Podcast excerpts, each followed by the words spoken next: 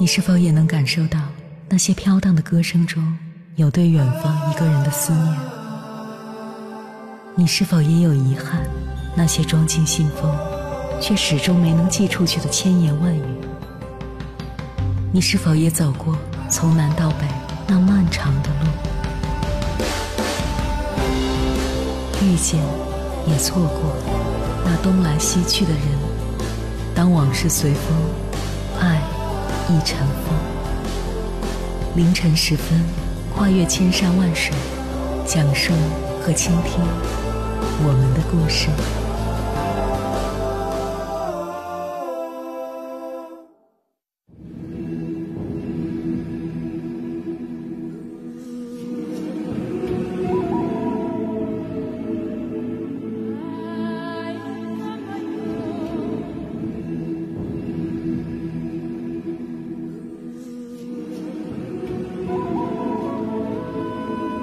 欢迎回来，各位夜行者，这里是正在直播的中国交通广播，千山万水只为你，深夜不孤单。我是迎波，绰号鸭先生。我要以黑夜为翅膀，带你在电波中自在飞翔。相信很多人的身边，总会有这样一位朋友，他们甚至比老妈还要唠叨，一天叮嘱你无数遍。比如，你没有结婚。天天在你耳边叨叨，你怎么还不结婚呢？赶紧找个人结婚吧！再拖下去，年龄越来越大了，更不好找了。这类人被称为“妈癌患者”，意思是指那些替别人操心胜过关心自己的人。别人还没怎么着呢，他自己已经急得吃不下、睡不着了。对待朋友就像对待自己的孩子那样，带着妈妈般的极致关心。虽然他们的出发点是好的，但是这种。极度的关心，不仅帮助不了别人，反而会给别人增添一些麻烦。在这些妈癌患者中，如果细分的话，可以分为早期和晚期两种。早期患者，他们往往从自身经验出发，告诉你一些他们所经历的事情，让你少走弯路。他们只是说出自己的建议，但不会左右你的判断。他们把自己的人生经验告诉你，让你自己拿主意，绝不干涉你的生活和工作。他们是点到为止，不过度。而那些晚期患者就不同了，他们做的就有些过了。不管你听不听，你必须得听，否则他们就会没完没了的说，而且还不止一个人说，还会拉上你的七大姑八大姨一起来游说你。他们也是打着关心你的旗号，直到你完全接受他们的想法为止，而且他们会跟你一辈子。你没结婚，他们会为你嫁不出去而着急；你结了婚没生孩子，他们为你什么时候生孩子而着急；孩子找不到好学校，他们着急；尤其当你们的婚姻出现问题，他们更是第一个跳出来跟你出谋划策。总之。他们会这样跟你争一辈子。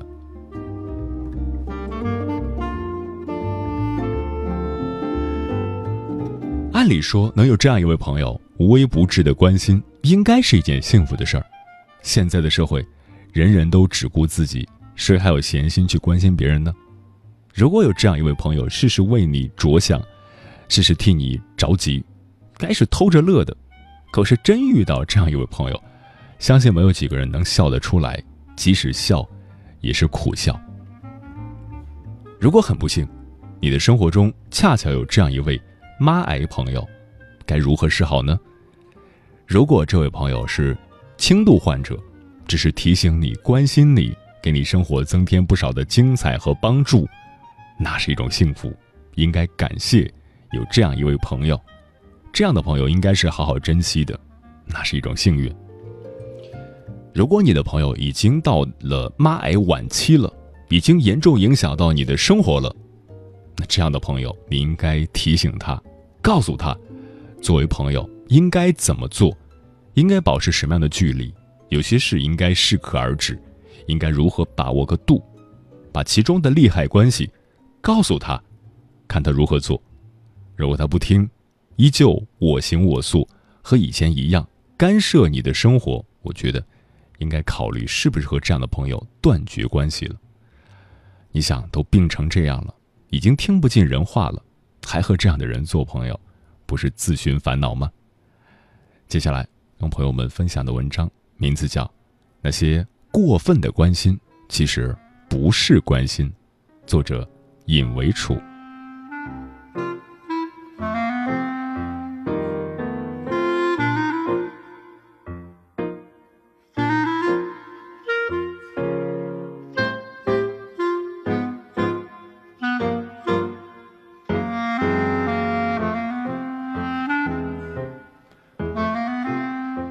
以前公司有一美女同事萱萱，为人特别热情。同事小 A 买了一个心仪已久的卡通塑料杯，萱萱见了马上说：“塑料杯有毒，不能用来喝水啊。”小 A 微笑着回应说：“我知道呀，可是我太喜欢了。”第二天看见了，他又说：“哎呀，你不知道塑料杯有毒吗？”小 A 笑了笑，没有说话。第三天又被撞见，他说：“哎，说了有毒你还喝？”小 A 没有回应，打好水，也灰着脸走开了。以后他在的时候，小 A 都不再去接水了。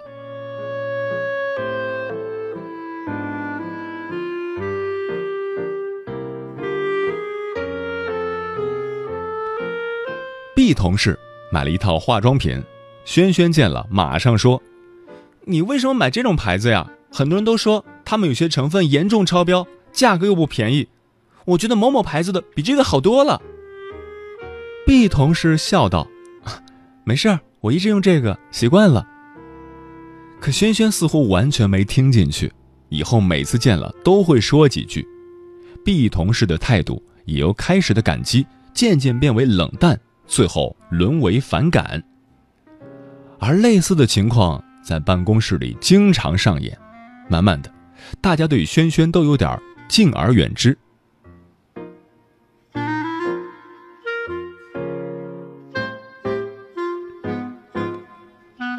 再来听一个故事。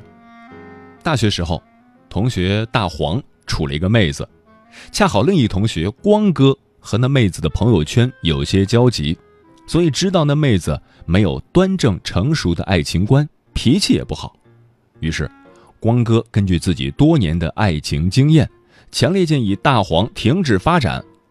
可大黄却认为这些都不是问题，更何况他那时候早已情毒发作，所以坚定的和那妹子走到了一起，引得光哥频频叹息。开始的时候，大黄没事就会在寝室分享他们的趣事儿。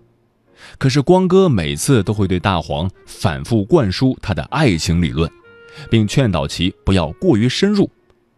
这样次数一多，大黄便再也不在寝室谈论感情相关的事情，并且一看见光哥就立马远遁。后来大黄被妹子劈腿，光哥知道后便频频感慨：“嗨，早知道会是这样，当时还不听我的。”那语气颇有一种忍辱负重，最终一雪前耻般的放松与惬意。后来有一次，光哥又拿出这件事儿来说的时候，大黄一蹦老高，一句话把光哥给噎住了：“老子乐意，关你个鸟事儿！”光哥一脸苦相的望着我们，大家都颇有默契的保持了沉默，估计大家心里。都闪现出两个字：活该。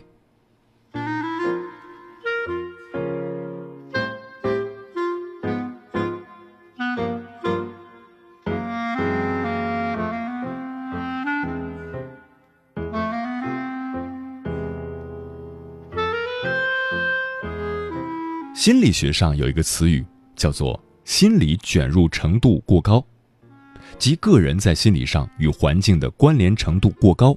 过度为他人操心和受他人影响的心理情绪，而对于这种心理卷入程度过高的原因分析中，有一个很重要的解释，便是其本身具有不自信的特质，害怕别人对他的否定与排斥。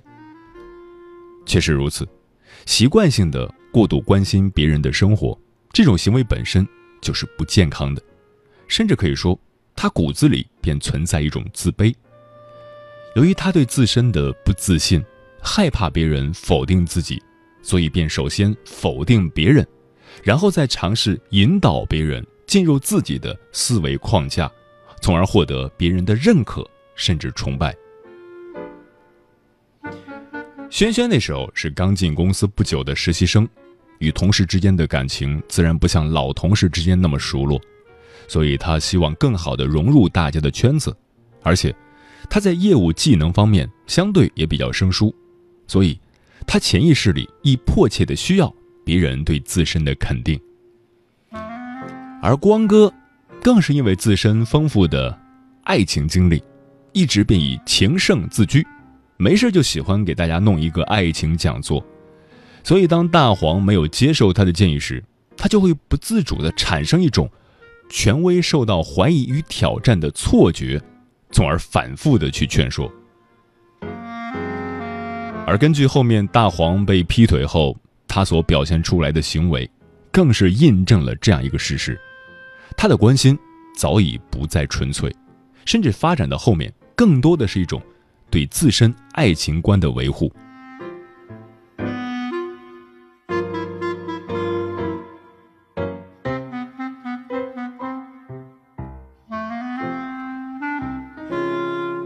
有这样一种现象，大家对推销人员普遍存在一种无名的抗拒，特别是在自己明确表示不需要，甚至反复的拒绝后，他仍向你喋喋不休的陈述时，这种抗拒就升级为反感。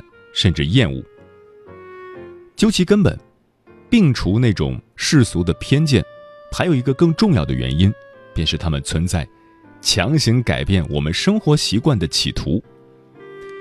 而人都有一种自我保护的本能，叫做防御机制。当某些东西尝试改变我们的固有思维时，防御机制就会立马被激活，从而表现出明显的抗拒。而如果此时对方没有选择适可而止，而是反复尝试去改变，甚至攻击时，在防御机制的催发下，我们便会自主的产生更多的负面情绪因子，反感、厌恶，甚至愤怒。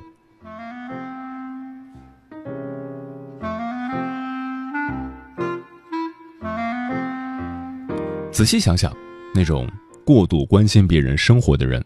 其实他们与推销人员并无二致，都是在向别人推销自己的物品，只不过，推销员推销的是自己的商品，而他们却是向别人兜售自己的三观。甚至从某些角度出发，这种人比推销员更招人抗拒与反感，因为前者只是企图迷惑你的价值观和生活习惯，从而达到他兜售商品的最终目的。这种迷惑。带有很大的取巧性与时效性，即便你当时脑袋一热被绕进去了，可回过头来凉风一吹，你便又清醒了。而他们，却是直接否定你的生活方式，甚至摧毁你的固有思维与三观。除此之外，他们与推销员还有一个更重要也最可怕的区别，那便是，他们通常都是会较长期的。与我们产生交集的朋友、同学或者同事，无论从信任的角度考虑，还是从时间的长度出发，他们对我们的影响显然更为深远。而我们内心的防御机制，就像一根绷紧的皮筋儿，外界对我们思维的改变的潜在危险性越强，它受到的挑战越大，表现出来的抗拒情绪也更加强烈。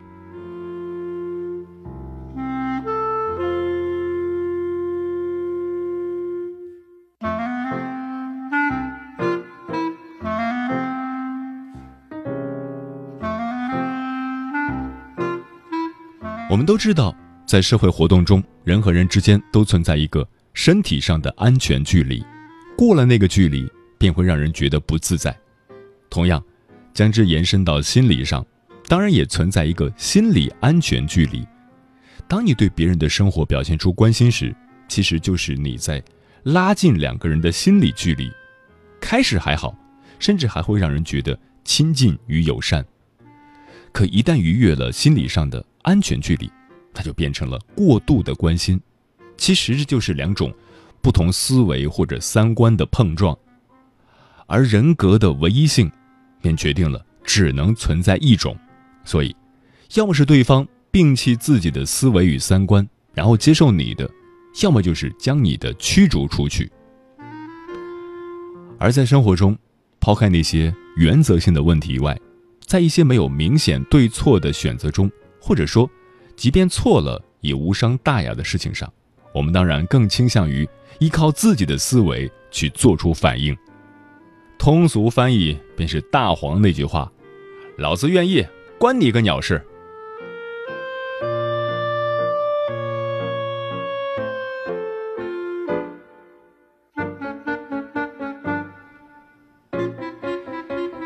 其实生活本就艰难，与其花过多的时间去关注别人，倒不如静下心来，好好充实自己。你需要清醒地认识到这样一个事实：你所谓的关心，潜意识里最本质的目的，便是想通过向别人反复兜售自己的三观，从而获得一种畸形的存在感。同样，你也需要明白这样一个道理：获得存在感的正确方式。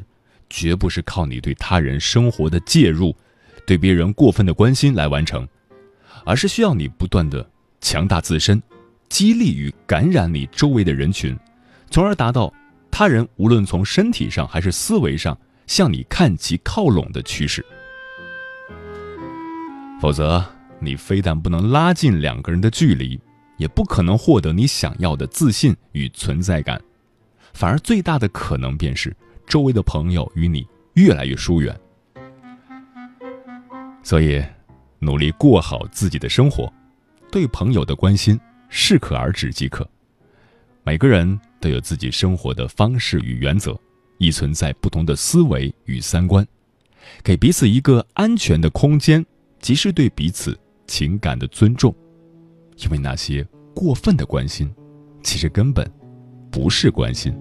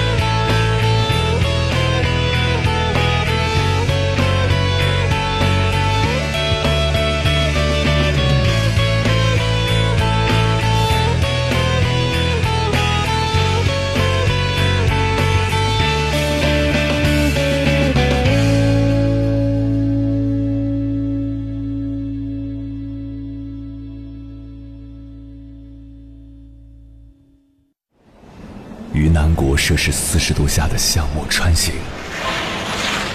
在冰城零下三十度的中央大街漫步，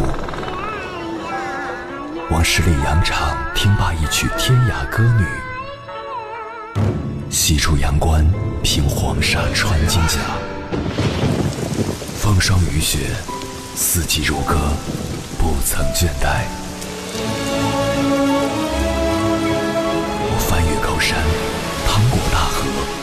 无所畏惧水深和火热，只为打破这千山万水的阻隔，与你相遇。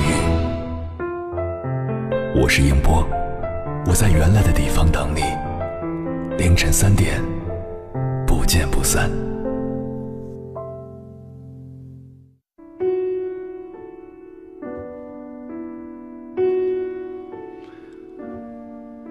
你会对周围的人过分关心吗？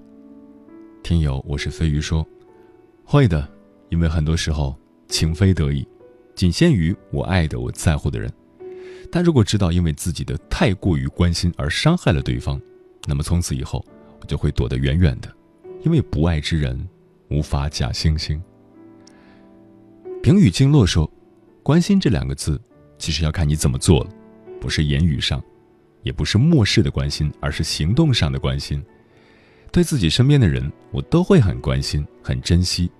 但特别过分关心的人，说不准有自己的父母、兄弟姐妹、朋友了，就看用什么样的态度去对待，用什么样的情感去疼惜。所以，关心第一，先学会关心自己，照顾好自己，才能够关心别人。刘潇说。关心这种事情也得考虑对方是否需要。如果把自己以为的对别人好当成是别人需要的，反倒是一种偏执。如果真想帮助别人的话，还得先沟通，真诚询问对方是否真的需要，这样或许会好一些吧。在微信上，听友 Pre 说：“曾经我也对周围的人过分关心，但是心里会很难过。”后面就释怀了。原来每个人都有自己的路要走，他人是操心不了的。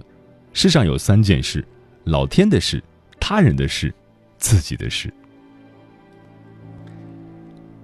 被人关心是一件幸福的事情，但是过度的关心却会让人感到烦心。现实生活中，许多人都喜欢以爱的名义干预他人，这是最令人不舒服的。有些人虽然心地善良，但是情商不够。他们在关心一个人的时候，是完全不顾及别人的感受的。每一次被问，你都要挤出笑容解释半天，而且给这个解释完了，下一个又来问，没完没了。过度的关心，对于被关心的人来讲，真的是一种负担。如果真正对一个人好，想要让一个人觉得舒心，那就是。尊重他的选择，尊重他的人生，尊重他的想法，而不是妄想着要去干预他的生活。真正的好，不是自以为是的关心，而是让对方觉得自由和舒畅。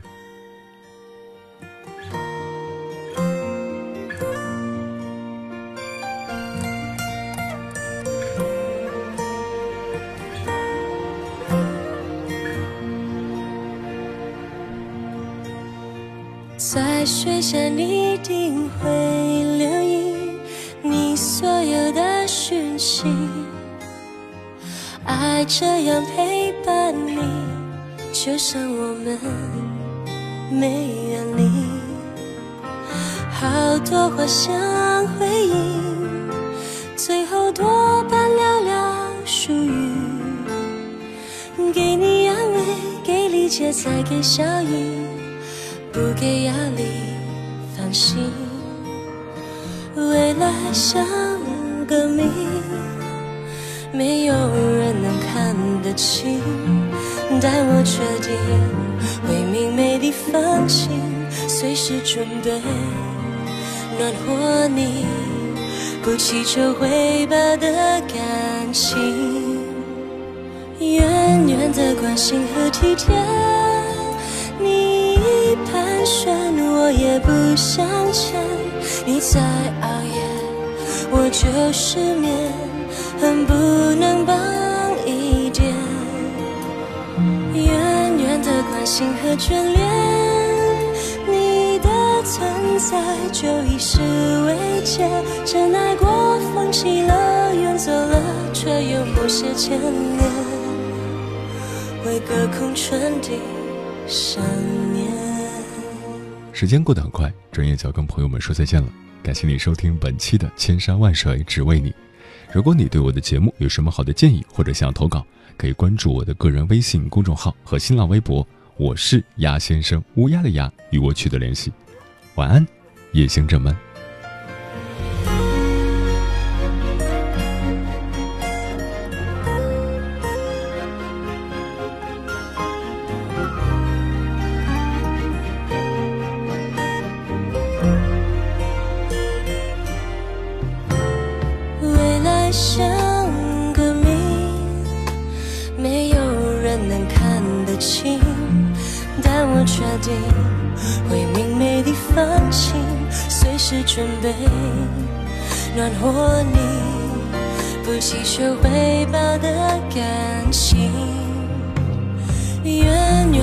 关心和体贴，你一盘旋，我也不想牵。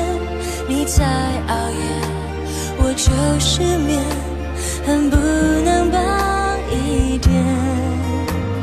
远远的关心和眷恋，你的存在就已是慰藉。真爱过，放弃了，远走了，却有某些牵连，空传递想念。有一种幸福，是心里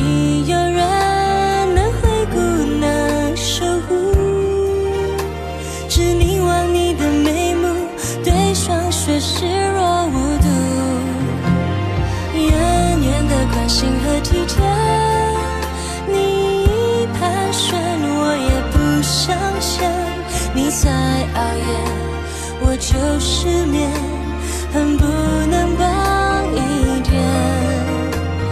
远远的关心和眷恋，你的存在就已是慰藉。真爱过，放弃了。走了，却有某些牵连，会隔空传递。